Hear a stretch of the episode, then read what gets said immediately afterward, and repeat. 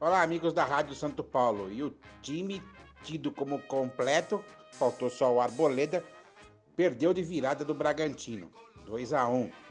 Vamos iniciar mais um São Paulo de 0 a 11 comigo, meu amigo Felipe Fraga. Olá, Felipe.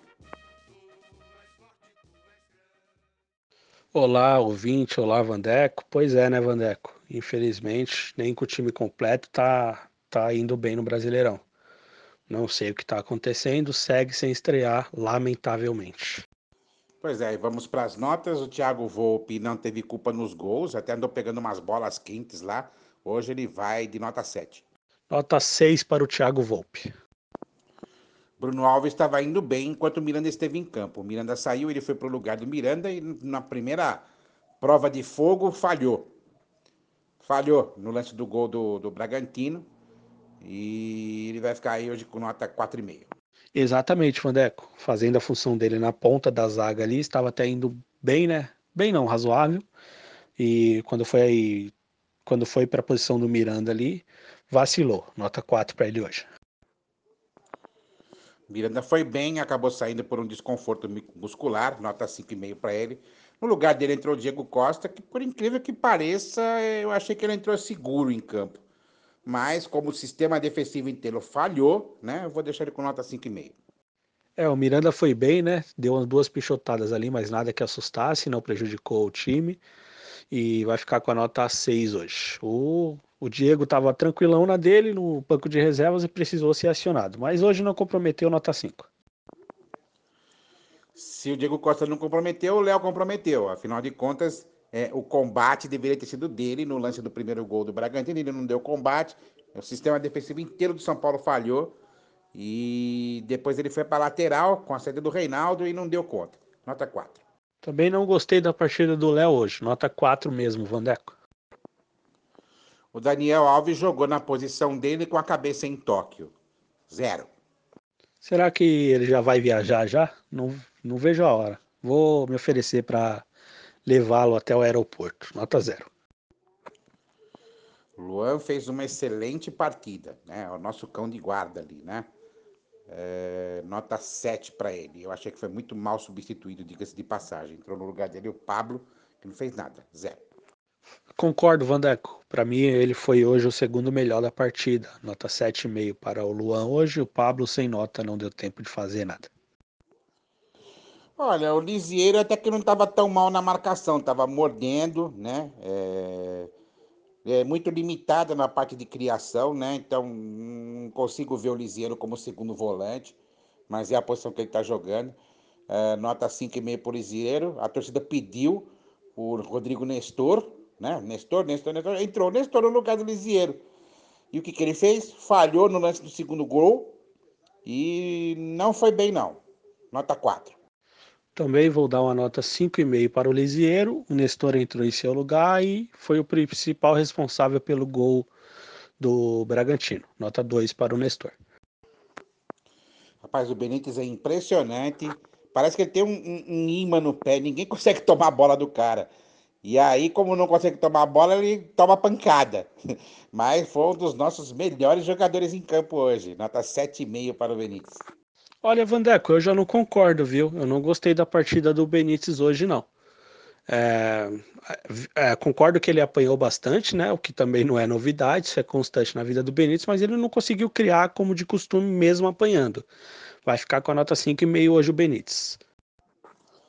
Vou repetir o que eu venho falando do Reinaldo já há algum tempo. Depois que ele renovou o contrato, ele simplesmente acomodou né? O Wellington não faz sombra, né? Então para ele é muito cômodo, né? Simplesmente não jogar bola.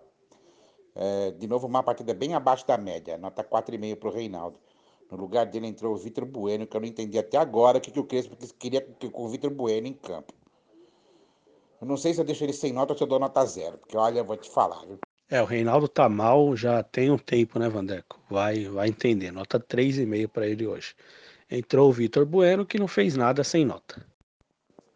Rigoni foi o melhor do São Paulo em campo, correu, combateu, cruzou e fez um golaço de cabeça. Nota 8 para o Rigoni. No lugar dele entrou o Rojas, faltando 7 minutos para acabar o jogo. Sem nota, porque não teve nem tempo para sequer tocar na bola. Concordo sobre o Rigoni Vandeco, o melhor da partida. Esse sim, a, a galera bateu, não achou ele, ainda conseguiu criar, mas você via que era um jogador solitário ali, né? Só ele executando as coisas e o resto do time não acompanhava. Nota 8,5 para o Rigoni hoje. Em seu lugar entrou o Rojas, que eu acredito que não ia jogar bem, mas não deu tempo de avaliar, então vai ficar sem nota. O Éder fez sua primeira partida de 90 minutos no São Paulo. É, eu achei que foi razoavelmente bem, fez um cruzamento, foi uma pintura para o gol do Rigoni.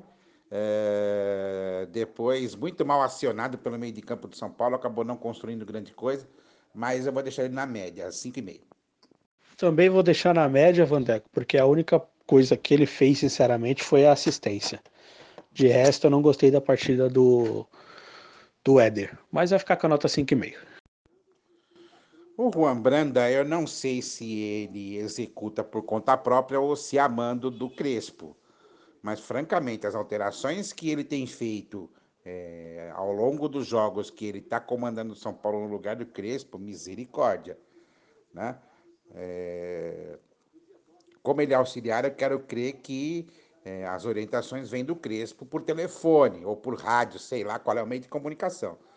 Mas realmente não está indo bem, não. E hoje foi mal de novo. A colocação do Vitor Bueno no lugar do Reinaldo, que não estava fazendo nada mais. Pô, colocar o Vitor Bueno foi de doer.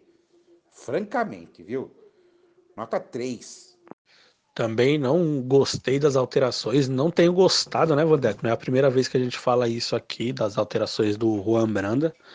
Não sei também se é o Crespo que manda, mas sendo ou não o Crespo que manda, quem faz é ele, quem vai receber a culpa é ele.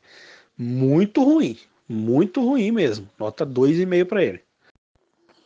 Pois é, Filipão. O São Paulo continua não vencendo no brasileiro. Dessa vez perdeu, né? Pelo menos por enquanto estava empatando, mas dessa vez perdeu em casa para o Bragantino. O bom time do Bragantino. E agora tem um outro desafio difícil que vai ser o Internacional em Porto Alegre, o Internacional do Diego Aguirre, com a volta de Arboleda, né?